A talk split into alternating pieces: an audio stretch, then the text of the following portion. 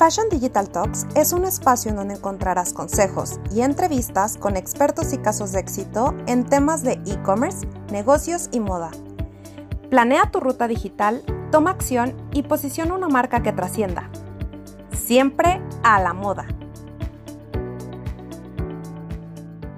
Hola, hola, bienvenidos, bienvenidas al podcast del día de hoy. Pues hoy tenemos una invitada muy especial. Zaira, muchísimas gracias por aceptar la invitación. Me gustaría presentarte, primero que nada, eh, pues, oficialmente, Zaira Marino es una consultora de negocios con más de 15 años de experiencia en los sectores de look y moda, y además de ser influencer de moda, conferencista y una talentosa diseñadora de joyería.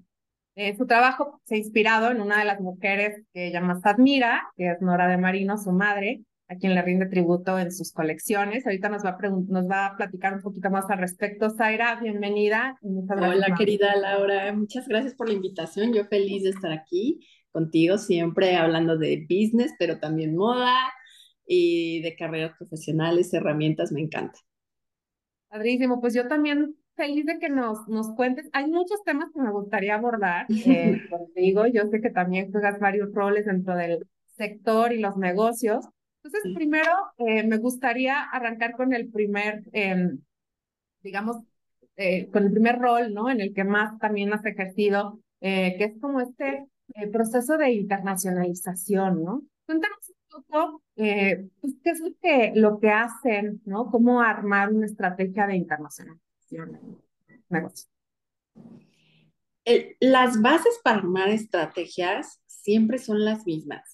Fíjate que curiosamente yo he dado cursos de estrategia en distintos eh, nichos, sectores, industrias, temas, porque al final del día eh, la, estrategia, la estrategia cuando la estudias es, es divina. Te, te sirve para lo que tú quieras.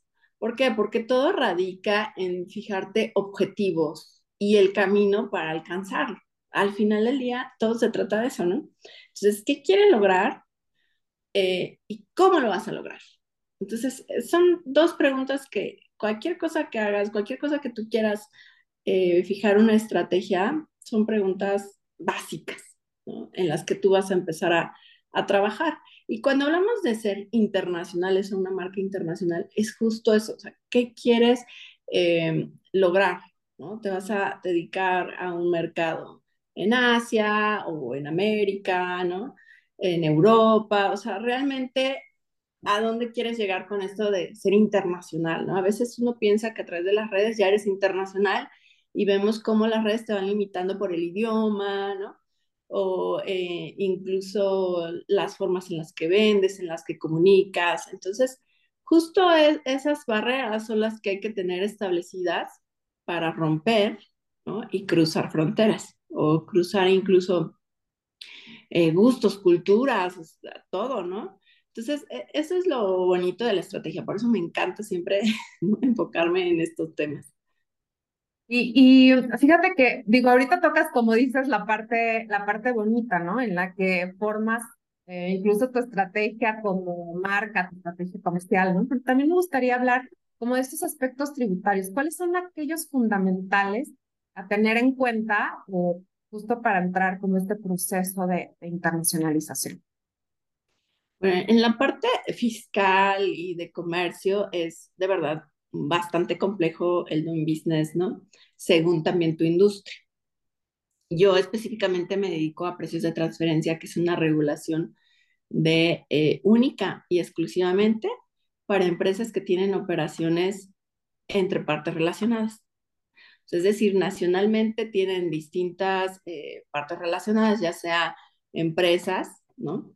O personas físicas vinculadas, e internacionalmente muchas, digamos, subsidiarias, ¿no? Para que se entienda más fácil. Entonces, hablamos ya de empresas muy internacionales. Y si hablamos del lado del fashion, obviamente, em, esto te implica, pues, obviamente, carga fiscal, eh, cargas de comercio, de normas de cumplimiento. Entonces, es la verdad bastante amplio. O sea, cuando tú entras a un país, tienes que verificar incluso hasta etiquetados, ¿no? El, mensajería, aranceles. Entonces, sí, sí les recomiendo siempre que se acerquen a, organizaciones, a cámaras, que les ayuden justo a ir identificando esto, ¿no? Porque si te das unos frentazos cuando dices, sí, ya tengo arreglado mi permiso de exportador, pero resulta que no lo es todo. O sea, resulta que también tienes que cumplir a lo mejor distintas normas de etiquetado o de calidad o incluso procesos. Por ejemplo, la parte de, de cosmética, ¿no? Es muy compleja. Entonces creo que para eso ayuda justo eh, a gremiarse, por ejemplo, en las cámaras de calzado, en las cámaras de, de, de químicos, de cosméticos, de textiles. Todo esto te va a empezar a dar aliados estratégicos para crecer, mentores, ¿no? Claro. ir buscando asesores en todo este tema, hacer networking, ¿no? Eh, pues sí, justo vincularte con los demás, ir viendo su camino para que en tu estrategia empieces a trazar ese camino, el cómo, ¿no? El que decíamos. Sí, exacto.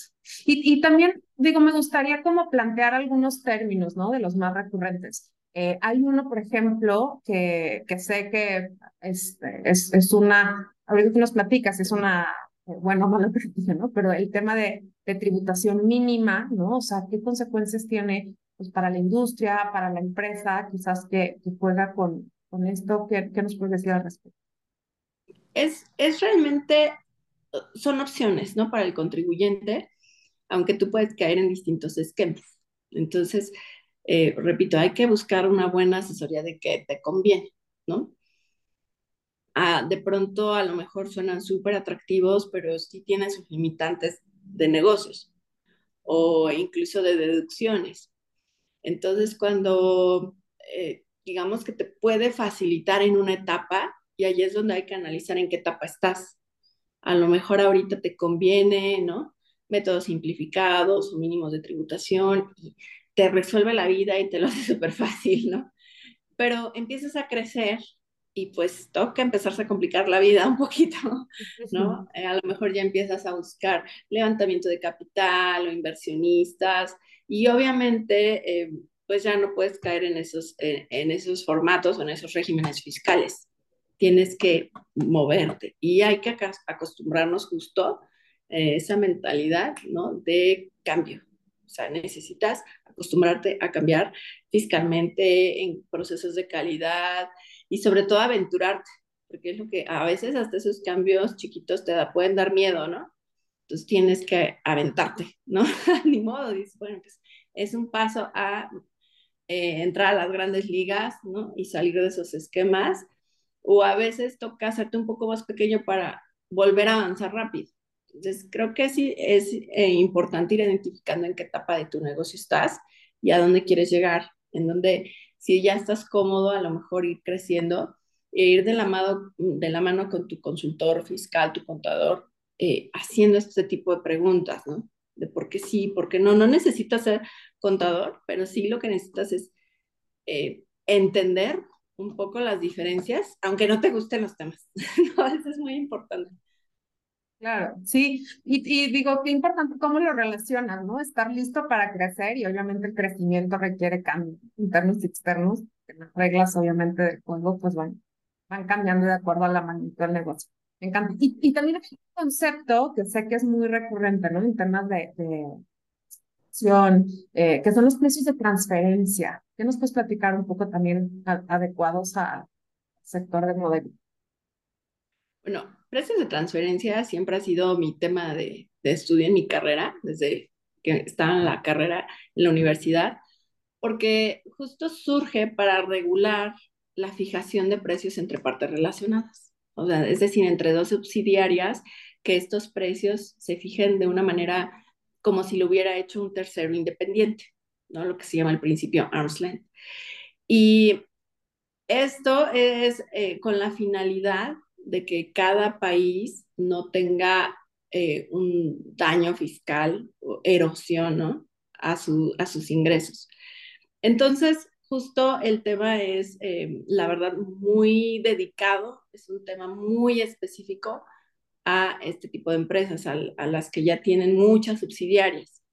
¿Qué pasa con los que no tienen? Bueno, evidentemente no entran en este régimen, pero eh, las metodologías de pronto te pueden apoyar para fijar tus propios precios, que es lo que he ido hablando, porque hay muchos métodos de fijación de precios, desde comparar ¿no? a tu competencia con tu precio y tú decides si te vas un poquito arriba o un poquito abajo para poder competir o te mantienes exactamente igual y, y empiezas a competir más por atributos y calidad, ¿no?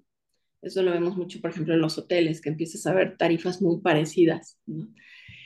Y obviamente, pues tienes que hacer un análisis de, de las cualidades de tus productos. Entonces, por eso vi que hay muchas herramientas en precios de transferencia que te ayudan a fijar precios en otros ámbitos. Pero la realidad es que cada industria, cada producto, eh, hay que analizarlo, hay que revisar cuál es la metodología más adecuada para fijar precios. O sea, porque aparte es como en los costos, o sea, es una revisión del día a día. No es como, bueno, ya lo hice, ya, o sea, tienes que estar checando si sigue competitivo, ¿no? Si hubo una alza de los costos. Entonces, todo esto eh, es un trabajo, la verdad, bastante constante y arduo porque puede ser el éxito, ¿no? O de plano eh, la caída de, de, tus productos.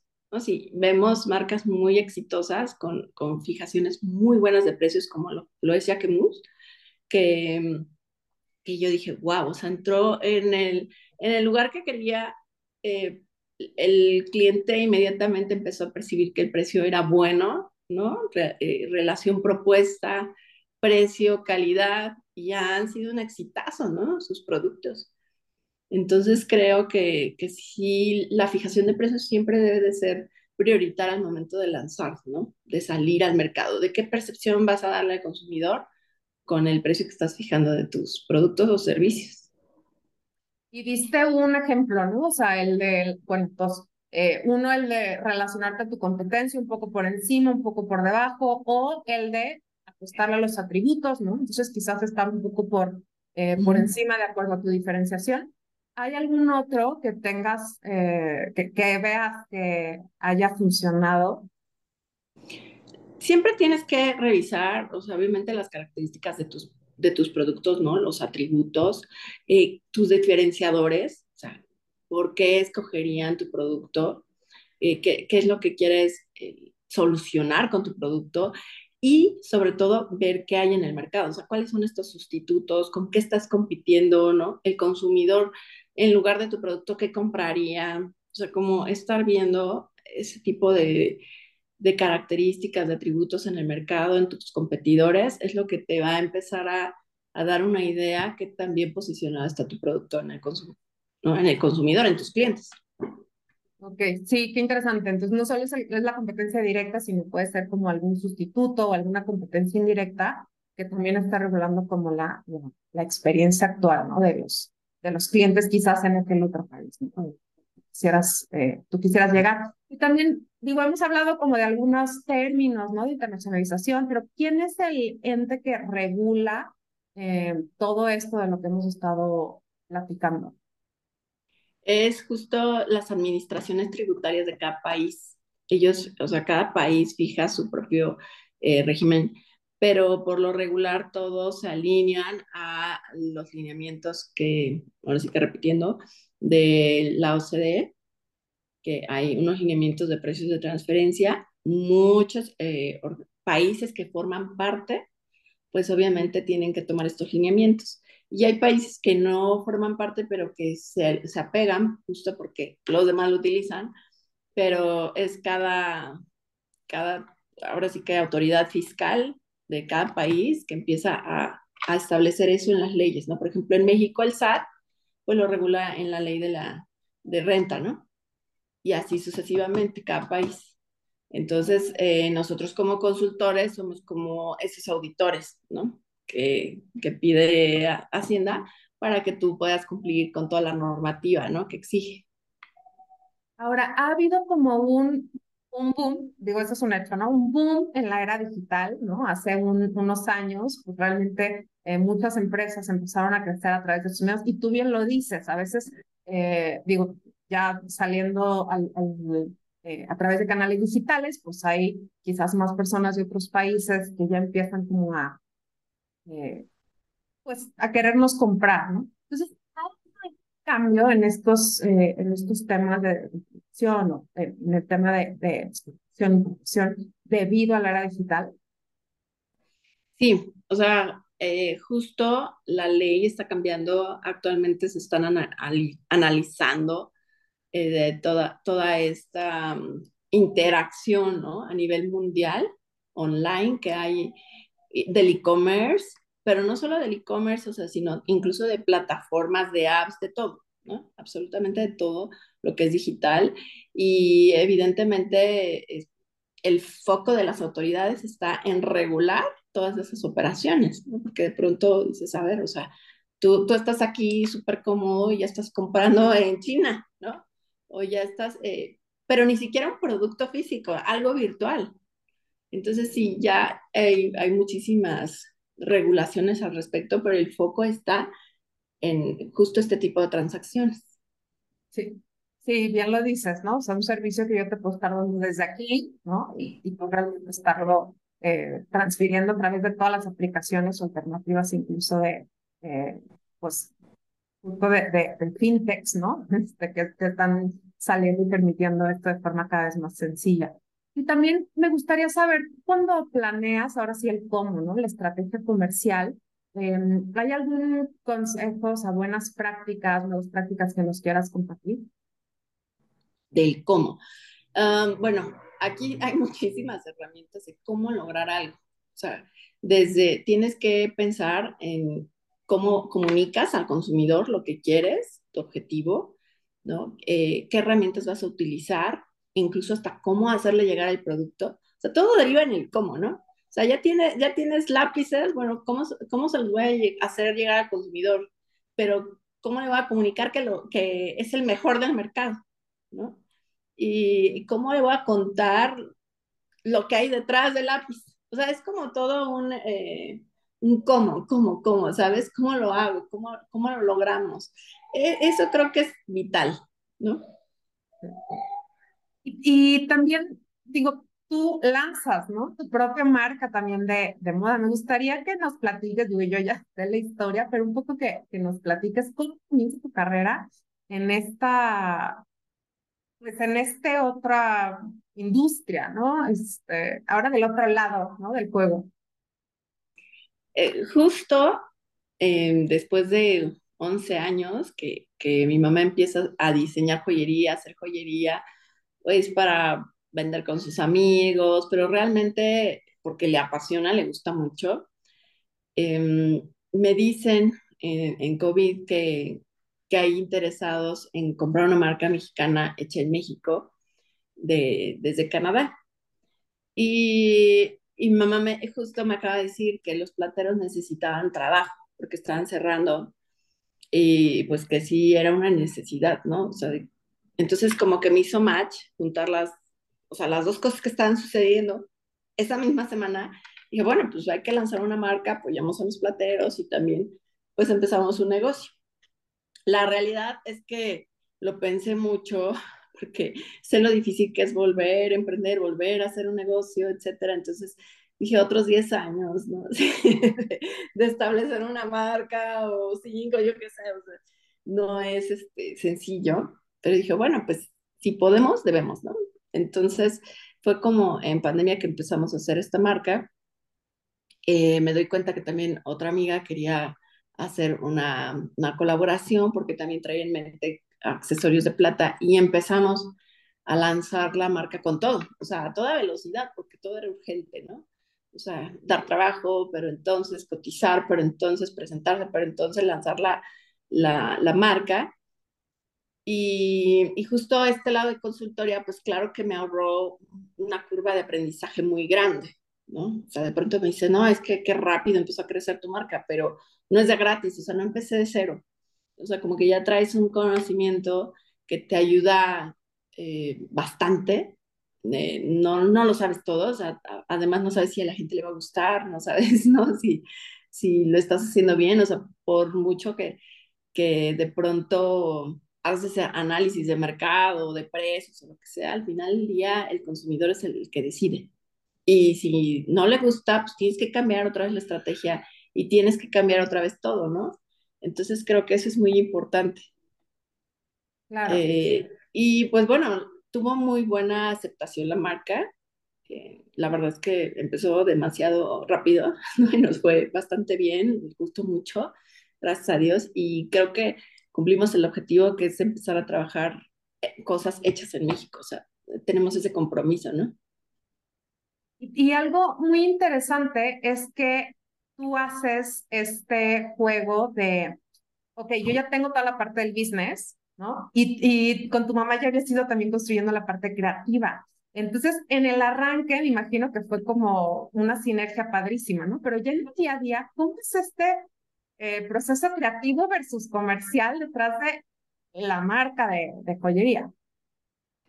Pues eh, fíjate que esa parte ha sido bastante eh, compleja y rentadora, porque por un lado está mi mamá que hace lo que le gusta, y digo, bueno, ya tú haz lo que, lo que, lo que te guste sin preocuparte de los costos, ¿no? O sea, porque esa siempre es, es la parte difícil con diseñadores, ¿no?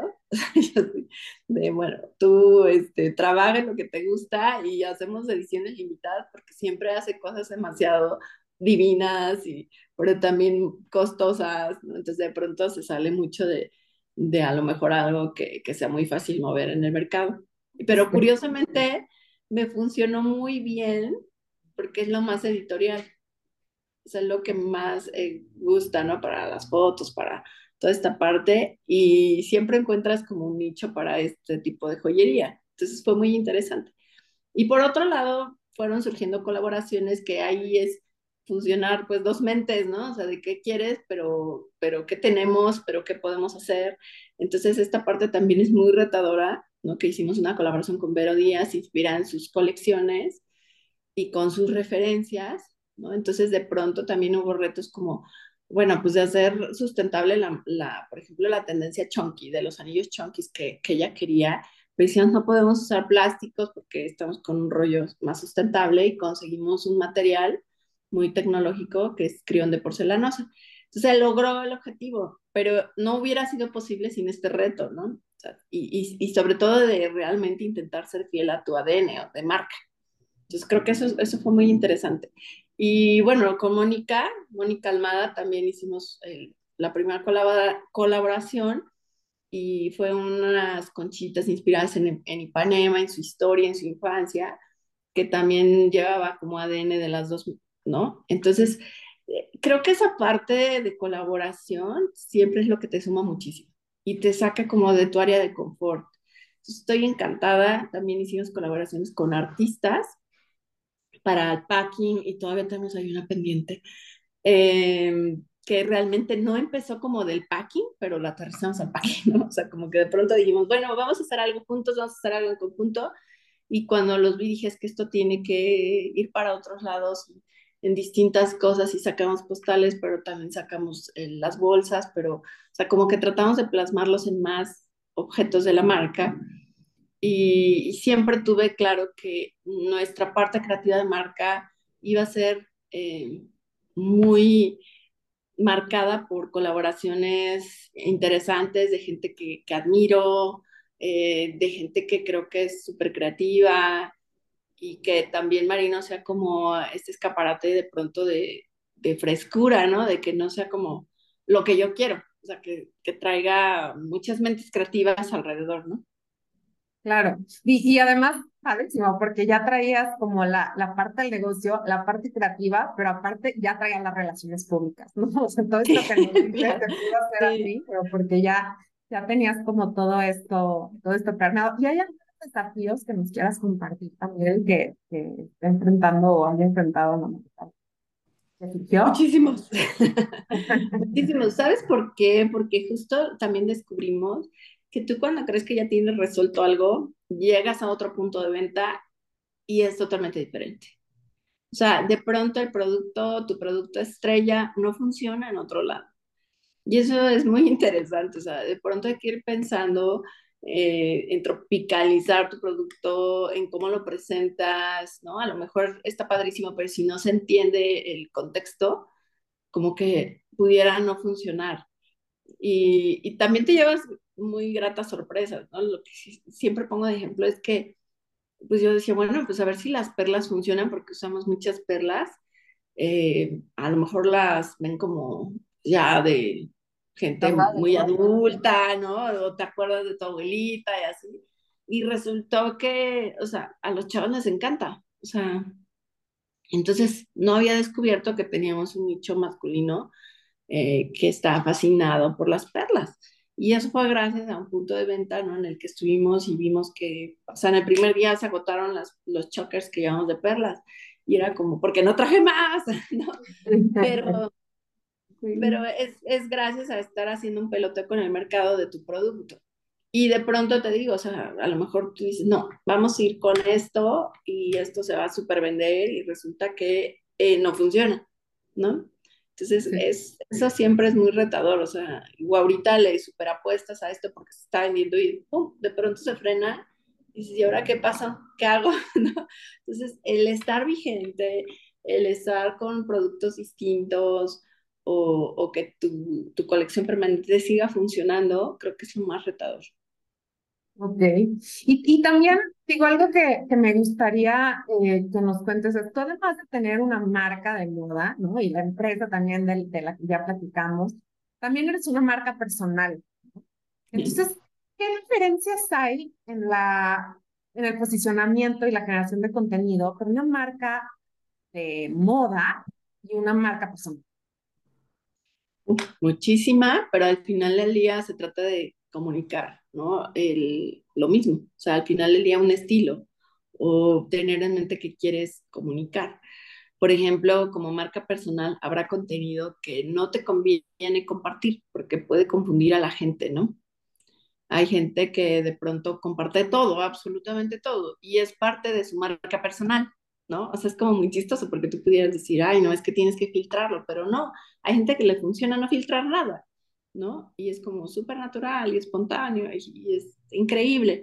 Pero hay otras marcas personales que sí, a lo mejor dices, filtro un poco más porque quiero comunicar esto, ¿no? O sea, eh, volvemos al punto, ¿qué quieres comunicar y cómo lo vas a comunicar, ¿no? Entonces, es, eso ha sido muy útil para ambas cosas o sea, lo que he aprendido a comunicar como marca personal ha sido muy útil para la marca de joyería. O sea, al final del día lo ves como en estrategia pura, ¿no?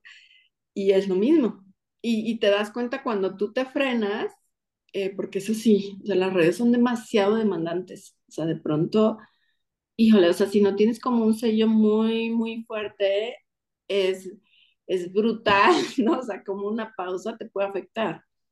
Entonces, eh, creo que eso es muy importante, o sea, como también la continuidad que se le va dando a formar una comunidad, y porque las redes son implacables, o sea, de pronto es como, pues ya no supiste y ¡pum! O sea, ya hay alguien, ¿no? Que a lo mejor está llenando el contenido y, em, y, y no caer como en lo mismo. O sea, todo tiene sus retos y ahorita más que estamos como a mil por hora. Entonces, creo que parte de toda esta estrategia también es como ir a tu paso. O sea, porque también de pronto las redes como que te aceleran mucho y todo el mundo quiere subir tres cosas al día y estar ahí presentes, presentes, presentes y se vuelve una locura. Entonces creo que también como marca personal tienes que ir viendo qué contenido quieres, eh, por, qué, por qué quieres hacer una marca, porque también eso lo veo como también de pronto un peligro, o sea, de pronto que quieras ser viral y quieras hacer miles de seguidores, el por qué, ¿no? O sea, ¿por qué te quieres hacer conocido? ¿O por qué quieres generar realmente un sello? O sea, e, eso es bien importante. O sea, ¿por qué? ¿No? ¿Por qué quieres que te conozcan? ¿O qué, qué quieres que relacionen a tu nombre? Entonces, eh, ahorita sí lo veo como un peligro que muchos es como, pues ya me quiero hacer viral y cualquier cosa y cualquier baile y cualquier y es como, pero ¿cómo te genera eso algo a largo plazo? Eso es lo más importante, o sea, a largo plazo, ¿qué te está dando? ¿Cómo te hace sentir? ¿Qué quieres comunicar? Entonces, creo que una de las cosas que fui aprendiendo en estos eh, ya más de 10 años en redes es justo eso, o sea, que tienes que ir a tu paso, no importa qué tan rápido vayan los demás y qué tan famosos sean los demás, ¿no? Tienes que ir a tu comunicando lo que tú quieres. O sea, o que te vayan relacionando con lo que tú quieres, desde marcas hasta estilo de vida, hasta lugares, hasta el estilo de posteos, hacer, tratar de ser auténticos, eso es lo más importante.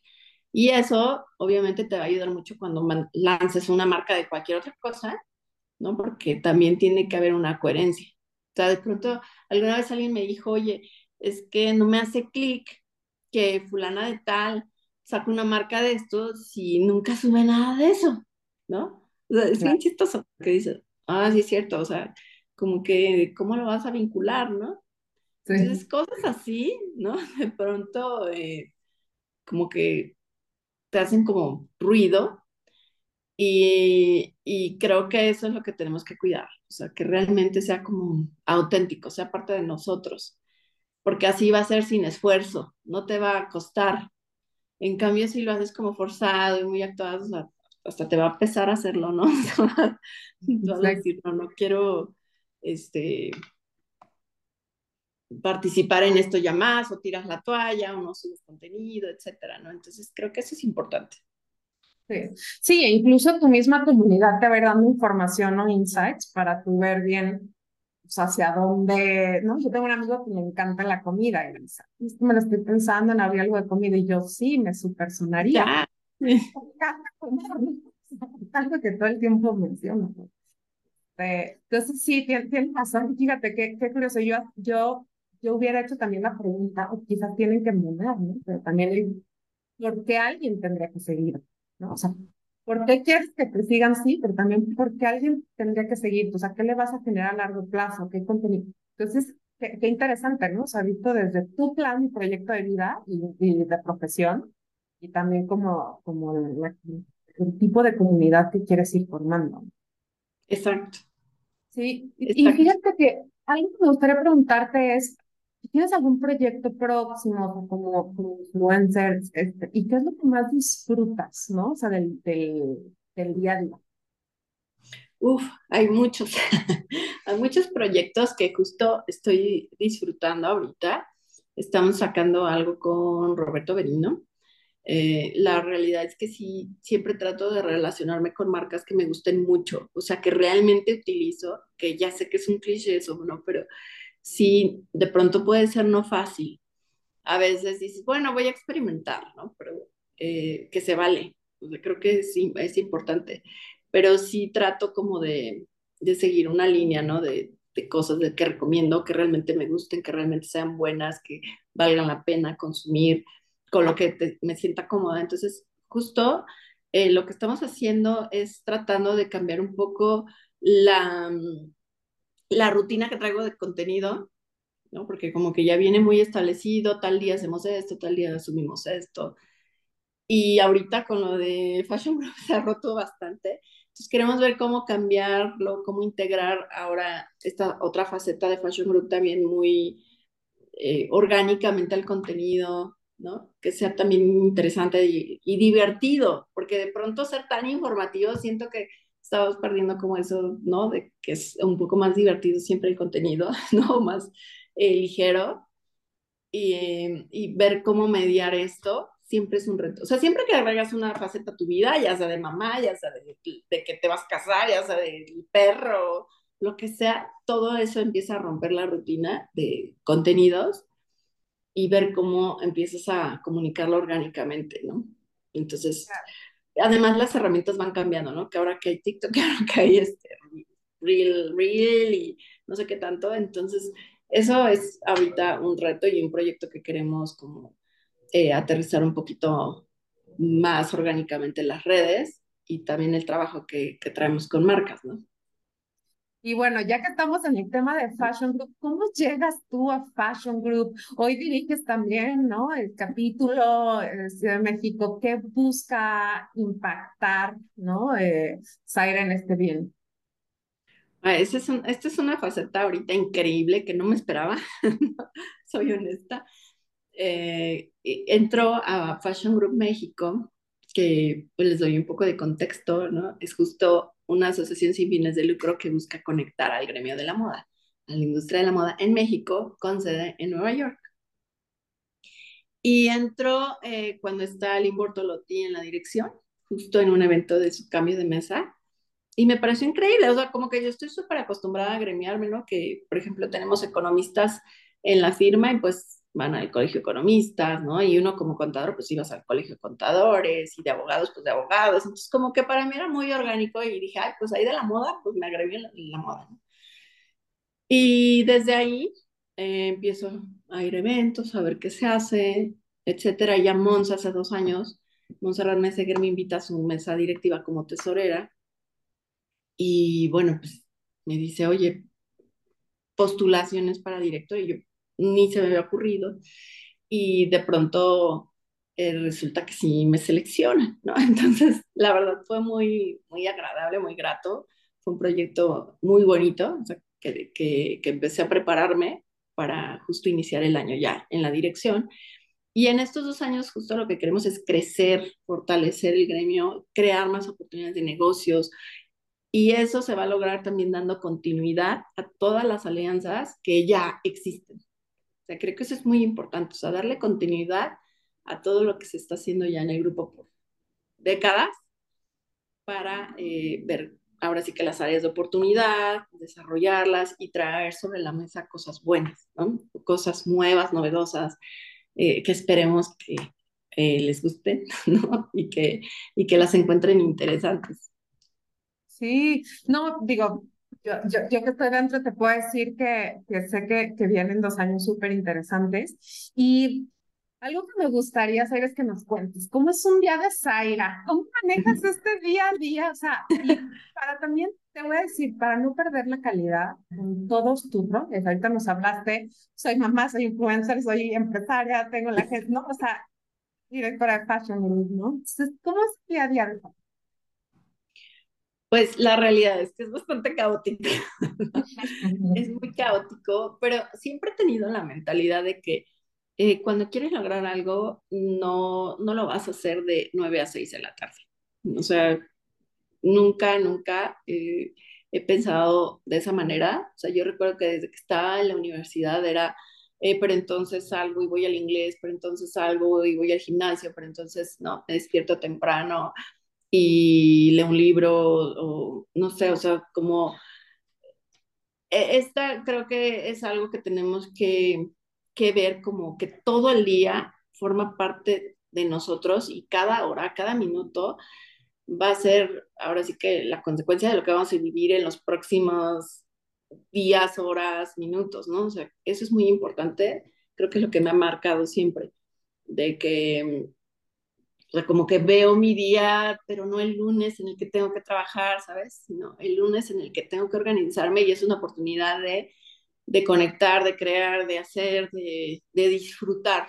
Pues eso es bien importante, ¿no? O sea, despertar y eh, pelearme con un chiquito que no quiere ir a la escuela, es parte de la diversión, es mi deporte favorito, ya sabes, llevarlo a la escuela, entonces regresar hacer ejercicio y después eh, juntas y pasar por él y tener esta rutina de comer con él, de dejarlo dormido y otra vez Zooms juntas, juntas, y entonces ya voy acabando hasta las 9, 10 de la noche. Eh, y de pronto, la verdad es que también tengo el mal hábito de seguir trabajando. de pronto estoy en el celular y sigo, ¿no? Viendo este, algo que me interesa, ¿no? Ya sean desde ideas de contenido, pero ya sea desde, no sé, o sea, ver noticias, ¿no? O sea, porque todo es parte de mi trabajo. Eh, ver qué está pasando, qué me perdí, qué está, o sea, todo eso también es parte del contexto, creo que de la moda, de la cultura, de, los negocios, tienes que estar informado. Y, y, sí digo que es un poco de mal hábito porque de pronto uno no duerme lo que debería. Eh, eh, o sea, seguir con, con, con, el, ya sabes, ¿no? El, el, foco prendido de pronto no es tan bueno. Pero sí es ya empezar a hacer rutinas, ¿no? eso sí he cambiado, o sea, dormirme más temprano que antes, o sea, esa horita que ahora ya estoy ganando dos horas de sueño, hace toda la diferencia en tu salud, en todo. Entonces, sí, eh, si antes no se me quedaba hasta las 12, ahora nada más me quedo hasta las 10 y media. Y esa hora, de pronto que le ganas, eh, a las redes o a las noticias o al libro, a lo que tú quieras, hace toda la diferencia. O sea, es, es impresionante. Y lo mismo si te pares media hora antes, hace toda la diferencia en tu día. Entonces es impresionante cómo ganar de pronto un poquito en el día a día eh, impacta mm, positivamente, ¿no? O negativamente, porque también esa media hora o esa hora se te va en nada y también trae, este, híjole, ¿no? O sea, te va, te va pesando, te va pesando. Entonces, creo que eso ha sido eh, cambios que he ido haciendo en mi vida y también madurando de entender que cada día cuenta, o sea, cada día cuenta para que lo disfrutes, cada día cuenta para hacer algo, para también poner un granito de arena en un proyecto personal. O sea, por ejemplo, antes de que empezáramos, ¿no? Te contaba acerca de mi closet, pero esto, pero cómo cambiar, ¿no? Tu día o irte con las amigas o eh, platicar, ¿no? Con tu mamá, etcétera. O sea, como que cada día también tienes que ir poniendo en tu agenda y darte esos 15 a 10 minutos para ir haciendo cosas que te gustan y, y aterrizar proyectos personales. Eso es bien importante. Entonces, de pronto decimos, no, es que no existe la perfección o las mujeres nos exigimos mucho, pero yo creo que más bien lo debemos de ver como algo padre, ¿sabes? Como oportunidades, como algo que disfrutes, como algo que, que, que después tenga consecuencias muy padres en tu carrera, en tu vida. Y creo que gracias a todas esas consecuencias, ¿no? Se dio este proyecto y esta posibilidad de poder dejar un granito de arena en la industria, ¿no? Desde el lado de Fashion Group. Entonces, es, eso es como, de pronto volteas y dices, oye, qué padre, ¿no? Que, que sí fui haciendo cosas paralelas y, no me enfoqué únicamente en generar contenido, ¿no? O únicamente en la consultoría. O sea, creo que eso es lo que te va abriendo distintas facetas. Y es, la verdad es que es, es muy interesante, ¿no? Cómo te puedes ir desarrollando o evolucionando en otras facetas que, creo que muchos ya, ya no aceptamos tanto las monotonías de, antes. Sí, no, y, y, qué interesante porque yo eh, digo en, en, charlas, creo que el activo principal en tu vida, pero es el activo energía, ¿no? Entonces, eso que dices, o sea, todo lo que compartiste, de que esa hora extra que descanso, ¿no? o sea, en la noche, me duermo un poco antes, pero luego me levanto temprano, un poco antes, y puede ser que haga o me dé más tiempo de hacer una cosita más que vaya haciendo para mí, ¿no? A título personal o para despertar a mi hijo más temprano, ¿no? Para tal, este, ese tiempo con mi mamá, ese tiempo, o sea, todo eso te va llenando tu, tu activo, ¿no? De energía. Te va dando más para poder seguir haciendo más. Entonces me encanta porque además eres una persona que, cuando tú bien lo dices, pues no se aburre. todo. Y me gustaría también, digo, para ir ya resumiendo, que nos digas estos tres consejos, ¿no? Si alguien está interesado en incurrir en la industria de moda, ¿qué tres consejos te El descubrir todo lo que se puede hacer en la moda es lo primero. O sea, de pronto creemos que la moda es únicamente los diseñadores y está la parte de consultoría, pero la parte de creadores de contenido, pero también la parte académica, eh, de producción, de fotografía, de diseño, ¿no? O sea, es, es impresionante todo lo que hay detrás de la moda. Eh, o sea, tenemos, ¿qué te puedo decir? O sea, la parte también de maquila, pero de calzados, de accesorios, de joyería. O sea, impresionante el ecosistema de la moda. Eso fue para mí lo más fascinante, ¿sabes? Desde un principio fue como, wow, o sea, la parte editorial, o sea, todo, todo es, em, todo es moda, ¿no? Toda la parte de nuestra cultura. Y, y lo primero sería eso, ¿no? Ir descubriendo qué te gusta. O sea, de la moda, qué es lo que realmente te gusta hacer. Y, y pasa lo mismo con los doctores, si lo ponemos en el mismo contexto sea, tú puedes ser doctor, pero ¿de qué especialidad? ¿No? O sea, te, ¿qué, ¿qué, es lo que quieres? E incluso como doctores está la parte también es de farma, pero o sea, hay muchísimas cosas, ¿no? De, de, de imágenes, de un montón de especialidades que, que es fascinante. Entonces, creo que lo que tienes que hacer es adentrarte. O sea, no porque no te gustó, pero coser, ¿no? Es que ya no te gusta nada de la moda. Hay muchas otras alternativas. Eso es lo primero, descubrir qué te gusta, en qué nicho quieres estar, crear ese nicho, crear, empezar a ver cómo te desarrollas en, en tu profesión.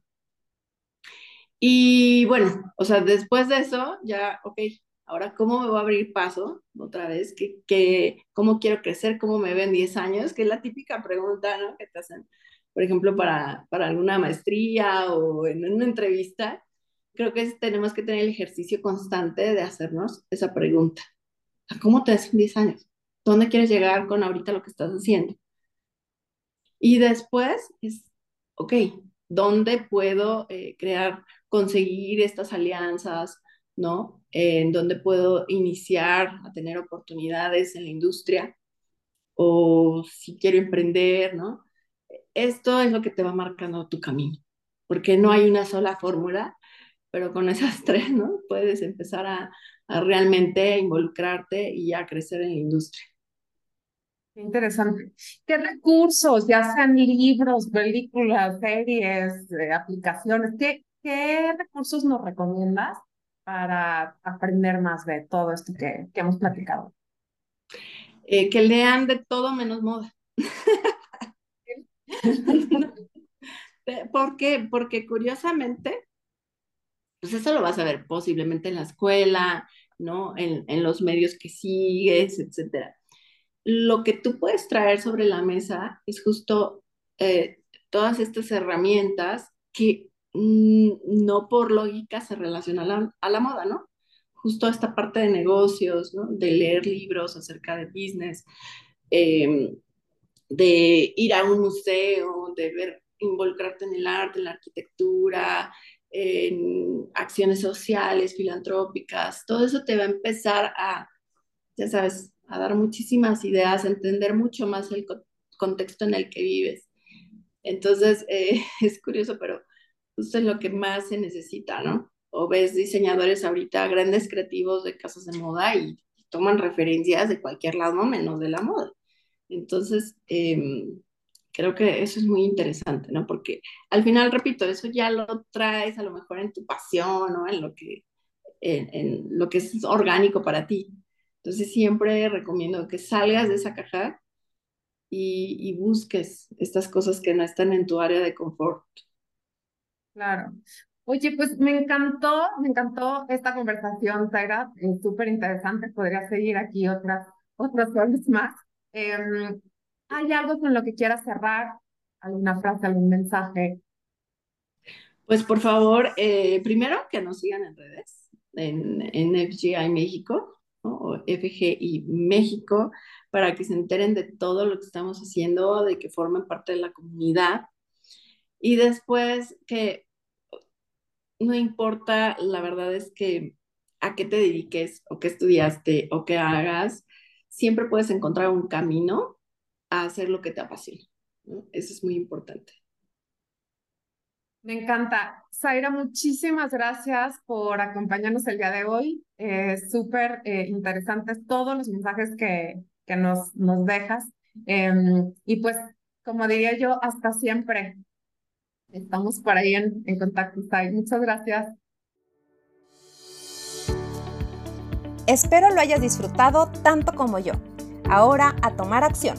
Te veo en el próximo episodio y entérate de próximos eventos en nuestras redes sociales.